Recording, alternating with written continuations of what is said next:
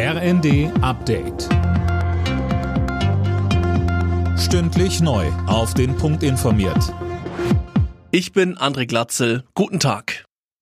In der Bundesregierung gibt es zwei Corona-Fälle. Der Kanzler hat sich infiziert und auch die Innenministerin hat es erwischt. Fabian Hoffmann berichtet. Scholz wurde heute positiv getestet, kurz nach seiner zweitägigen Reise in die Golfregion. Der Kanzler hat leichte Symptome und sich isoliert, so Regierungssprecher Hebestreit. Seine öffentlichen Termine hat Scholz abgesagt. An der Ministerpräsidentenkonferenz am Mittwoch beispielsweise wird er online teilnehmen.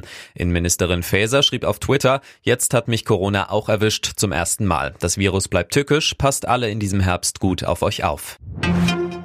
Italien steht vor einem Regierungswechsel. Hochrechnungen zufolge hat das Rechtsbündnis von FDI-Spitzenkandidatin Meloni bei der Parlamentswahl eine klare Mehrheit geholt.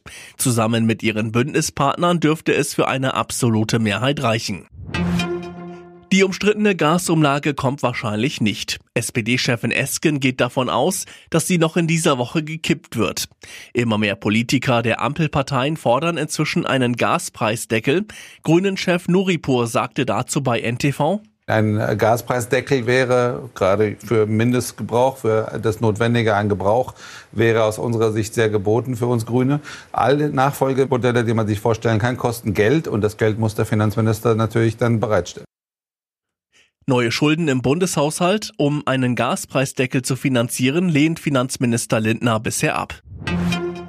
Für die deutsche Fußballnationalelf steht heute ein echter Klassiker auf dem Programm. Es geht in der Nations League gegen England. Nach der Heimniederlage gegen Ungarn will es die DFB-Auswahl in London besser machen. Anstoß ist 20.45 Uhr. Alle Nachrichten auf rnd.de